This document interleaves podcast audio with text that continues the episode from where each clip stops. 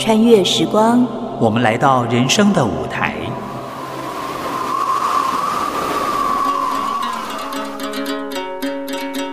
有时行到水穷处，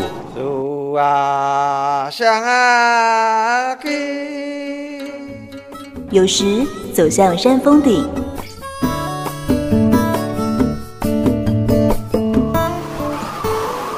一转身，放下过去，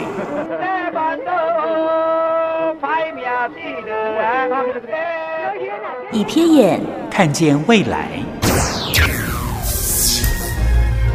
梦萍陪你云淡风轻，欣赏人间风景。谁在你身边？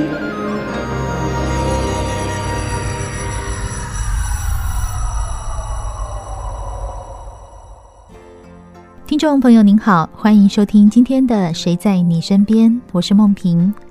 在台北市有一间很特别的下午茶餐厅，端茶上菜的是大安高工综合职能特教班的学生，而在台上吹奏陶笛的，则是一群糖宝宝。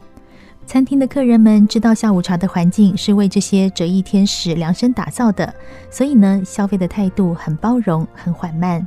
这里像是一个乌托邦下午茶，替折翼天使开了一扇门。今天我们就带您去这场很有温度的下午茶。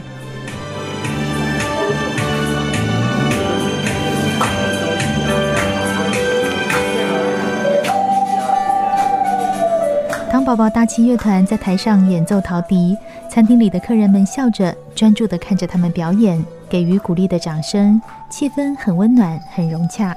如果没有仔细看，你可能会以为是哪一个单位的同乐会，但其实台上台下并不认识。呃，不好意思，我们今天有褐藻咖啡及褐藻红茶，请问您有需要什么呢？啊，我要咖啡。好，给您。服务生的招呼词似乎有点生硬，没有一般餐厅服务员的热络。再仔细观察一下，会发现这群才十七八岁的服务生，他们端茶跟上餐点或是问候，一定是从客人的右边。如果你转到左边去说话，他会一直等你转到右边来。他们是大安高工特教班的学生，在学校和社会企业的合作下到这里来工作。导师郑晴说，这些孩子高职毕业之后，无论是就业或升学，都要开始面对真正的生活，不能继续待在父母或学校的保护下，他们得认识真正的社会。可能会有餐饮类型的课程啊，清洁类型的课程，或者是其他特殊需求，教他们人际互动的目的，都不是要让他，比如说真的学会做面包，或者是去考证照，而是他在家里能够使用这个能力，因为他未来生活的时候，假设今天没有爸爸妈妈帮他煮一顿饭，那他自己能不能去超市买一些材料，然后回来料理自己的午餐、晚餐？所以有的时候，我们让他们学这些，回去练习。的目的就是为了接轨他未来的生活。学校里有模拟实习课程，学生面对客人进行餐饮服务，老师会设计很多脚本和情境，像是客人点餐的态度不好啦，客人要的品相没有啦，或是不小心上错菜等等。但是模拟归模拟，真正面对一两百个客人，对这些孩子来说还是很大的挑战。我们有先来参观嘛，看到啊，场面好大，有好多桌，跟我们平常在学校服务的，我们可能只服务四五桌这样，总共二十个客人，然后这边一下子就直接五倍这样子，可能会有近百人的，然后一开始会紧张，那第一次体验以后，他们就会发现，哎，就是我可以做到。其实来这边的活动，很多是让他们获得一些成就感。让折翼天使进入真正的商业场所服务，幕后的推手是中华海洋生技公司。他们成立了台湾厚道社会服务联合会，将海鲜火锅餐厅打造成社会企业平台。中午和晚上一般营业，而下午空出的时间和场地，他们就规划出等路下午茶。理事长张永生说：“在日本有上错菜餐厅，台湾当然也可以有相同的概念，让身心障碍的团体有工作还有演出的机会。所以有了这个平台之后，我就跟伙伴们一直在想说，怎么样把这个平台平常替他们办办他们的画展，什么平常在周末周日人多的时候，让这些孩子们可以来这里表演。”同时有一份收入，而且呢，给他有交通来来回计程车的这个安排，那让他很安全，而且他每一次在这里表演，他自己又有成成就感，创造更好。呃，因为这里呃比较特别，哪里特别？就这边很多的不同的哥哥姐姐们会说，如果还会告诉我们要怎么去帮忙客人，怎么服务。呃，因为这边的哥哥姐姐们都很好，然后整整体来说都都蛮活泼的。喜欢吧？对啊。喜欢哪里？就是喜欢喜欢他的工作环境之类的。对。工作环境是指这边布置得很漂亮，还是说哥哥姐姐们？嗯，环境跟呃哥哥姐姐对。上菜不再是学校的虚拟情境，要面对挑战的不只是孩子，餐厅里的工作人员也得有新的学习。这里的工作人员呢，被孩子称为是哥哥姐姐。面对这些得慢慢教的孩子，难吗？馆长高宗信说：“哥哥姐姐们心里都很清楚，这些孩子跟其他来应征的工作人员不一样，所以都很有耐心，知道只要一步一步教，他们都能做得很好。”坦白说，这些小朋友，我们我我觉得是不是用包容来看，而是小朋友本身他们本身就表现得不错。现在今天小朋友来的话，你教他一，他会把这个一做到很棒。那当然呢，可能唯一跟我们比较不一样是，方他可能不知道第二个动作他要做什么。另外一个部分在于对谈。呃，这边的小朋友的话，可能是这个部分，因为他们还没有经过这方面的一个时间的训练。那我觉得，如果说假以时日有这方面的多训练，他们比较不怕生，我认为他们也能够朗朗上口。意思是，他们跟一般的员工比较大的差异是，员员工教一可能会做到二，然后这边的孩子一一定做到好，教二二也会做到好。好，我认为会是这样子。通常在职教育是快、很准，让员工能快速上手。但是这里的员工训练自有一套步调，还有逻辑，不求快，只求准确。偶尔有失误，不责备，鼓励他们下次可以更好。大安高工导师郑晴观察到，这里的哥哥姐姐不会用对小孩的语气，教导的方式是缓慢、坚定，没有差别待遇，这就让孩子更觉得安心，更觉得被尊重。我觉得很棒的一点是用比较接近呃工作职场的方式给他们一些指令，就是哎，就是我们分组，然后你们每个人有各自的工作，然后不会说我特别的差别待遇，就是用比较嗯可能对小孩子说话的方式不会。让我觉得副仪就很直接的说，来你就是负责这边，现在可以开始送餐，然后指令都很明确，然后他们知道现在该做什么，然后也是一种职场的体验的那种感觉。一个友善的工作环境，在这些折翼天使家长的眼里是可遇不可求的乌托邦。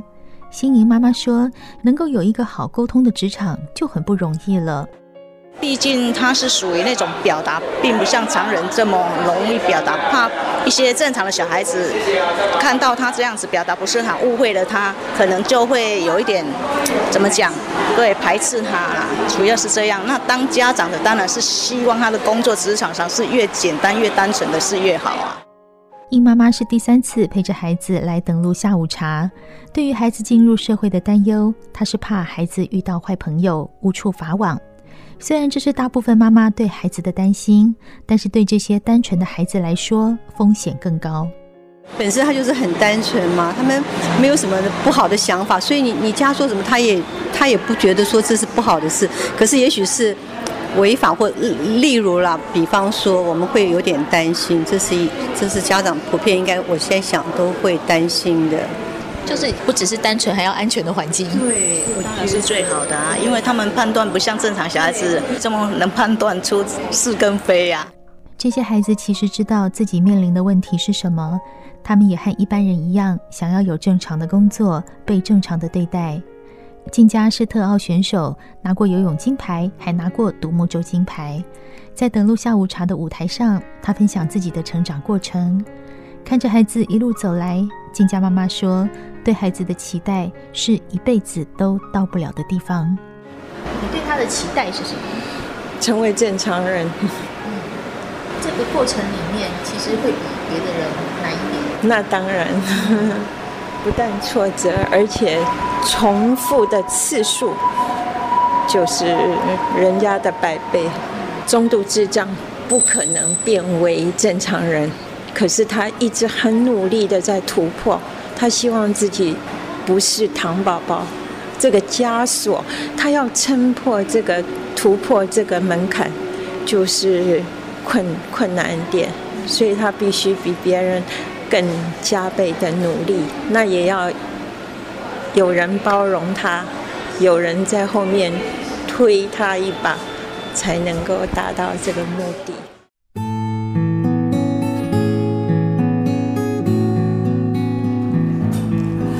喜欢来的原因是什么？嗯嗯，可以听到他们他们表演，嗯，可以服务到更多客人，送下午茶点心及饮料和甜汤。喜欢做这个事情吗？喜欢。为什么？因为可以听到他们的表演，跟客人互动。嗯，比较喜欢看到表演，还是喜欢跟客人互动？都有，都有啊。谈到工作，孩子们都兴高采烈地说喜欢，因为喜欢来等录下午茶服务。孩子们的生活还有心情从日常开始改变。大安高工老师叶子华说：“能够向外人展现自己会的那一块。”对他们来说是无上的荣耀，得到掌声和鼓励，这样的成就感其实是每个人都需要的。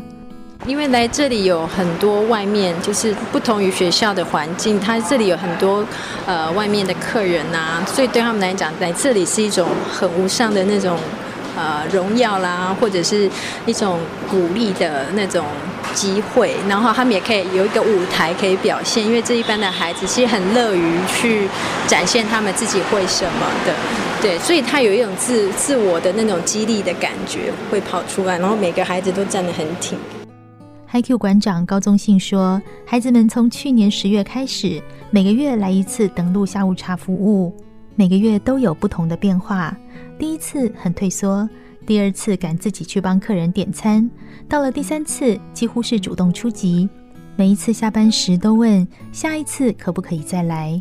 高宗信说，除了孩子本身的努力，客人给予的温暖鼓励也是他们前进的力量。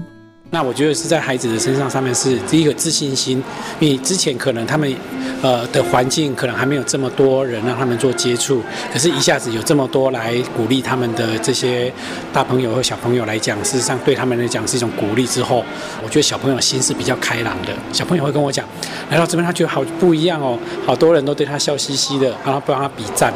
但是过去的时候，他可能比较没有这样的一个被。比较少了，还是有称赞他们，但是没有一下子这么多人来称赞他们。家里可能两个人称赞他，在这边有二十个人称赞他。心怡每次下了班回到家，心情总是特别好。她会跟妈妈说哪个姐姐教了她什么，哪些客人说了感谢的话。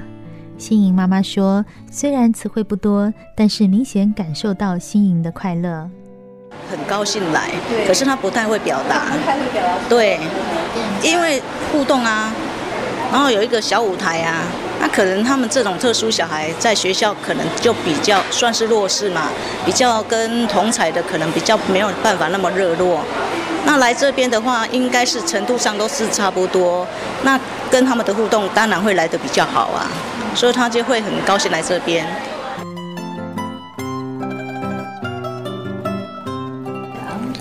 因为就是觉得。自己有被称赞到，然后我自己也有很努力吧。我我觉得还可以更好。是讲话还是什么东西可以更好？就是整体来说可以更好。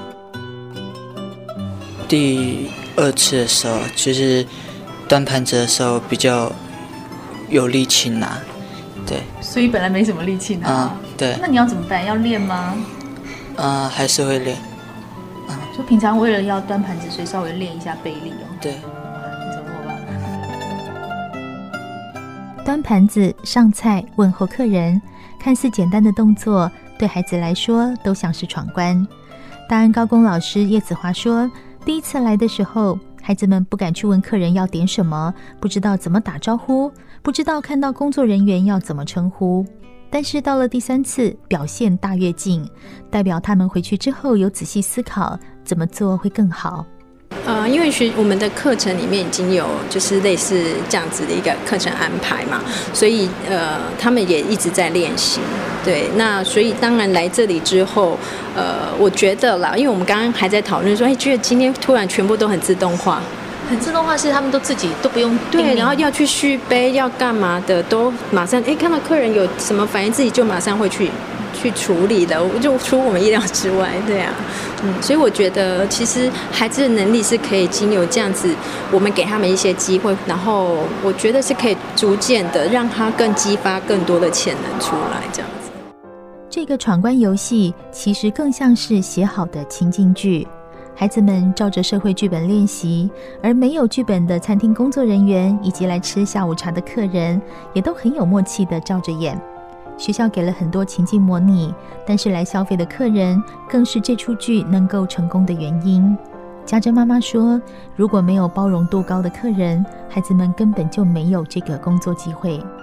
可能大家觉得很一般的一些应对，但是对孩子来说是在事前，呃，必须做到很多呃，像社会剧本的练习之类的，他们才能够。”呃，在在一个有就是环境里头，能够有比较好的表现，这样子。比如说什么？就欢迎光临啊，谢谢光临啊，这些话以外，哦，可能老师会制造一些情境。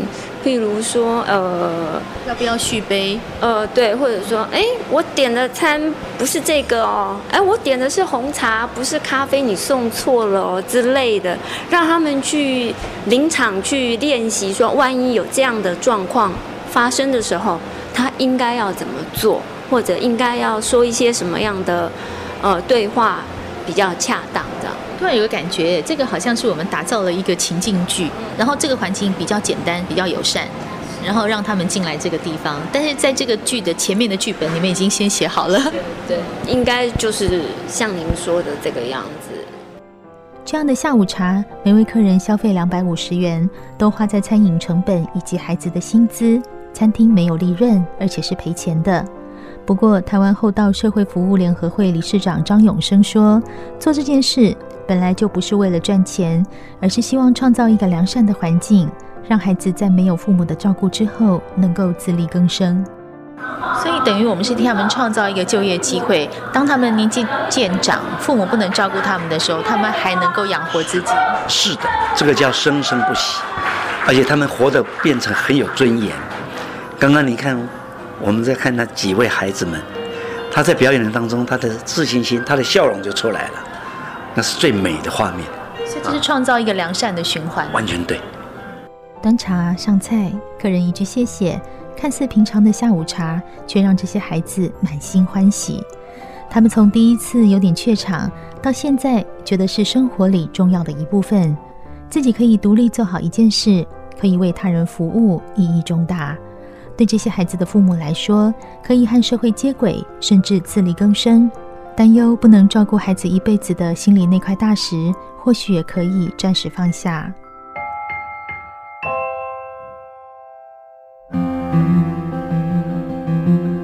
我在你身边，听众朋友，大家好，我是临床心理师陈以如。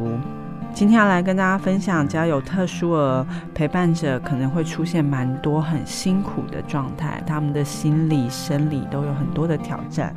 也许我们在路旁看到，嗯，有一些孩子他正在闹脾气。可能那个情绪极端的激烈，那我们也可以去给他的照顾者加油打气一下，说：哇，你好棒哦，你都没有骂他，也不会打他，你好有耐心哦，就把他的包容凸显出来。那也许他们有的时候会过得比较绝望一点。那如果他跟你说他不想活了，或者是他好累好累哦，这个时候我们呃，如果能够温柔的告诉他说，其实如果我是你，我也不知道该怎么办才好，我只能去跟你聊一聊，好不好啊？约个时间喝个咖啡啊，或者是，诶，孩子，我陪你一起带一下，或者是我帮你接送去哪里？如果你愿意信任我的话，就是让他知道说你是愿意关心他的。他们都会很客气哦，因为他们觉得孩子只能我自己来照顾，别人照顾的时候并没有那么顺利。这个时候你一定要坚持，坚持的说，我就是想要参与你，我就是很关心你，我就是想知道你那么累了，我能够为你做什么。如果我们有这么坚定的友谊的话，他们一定会非常的感动，知道这个世界上还有人在乎他。所以，我们每一个人都很重要，给旁人温暖、支持，跟我就是要陪伴你的肯定的语气。大家一起努力吧。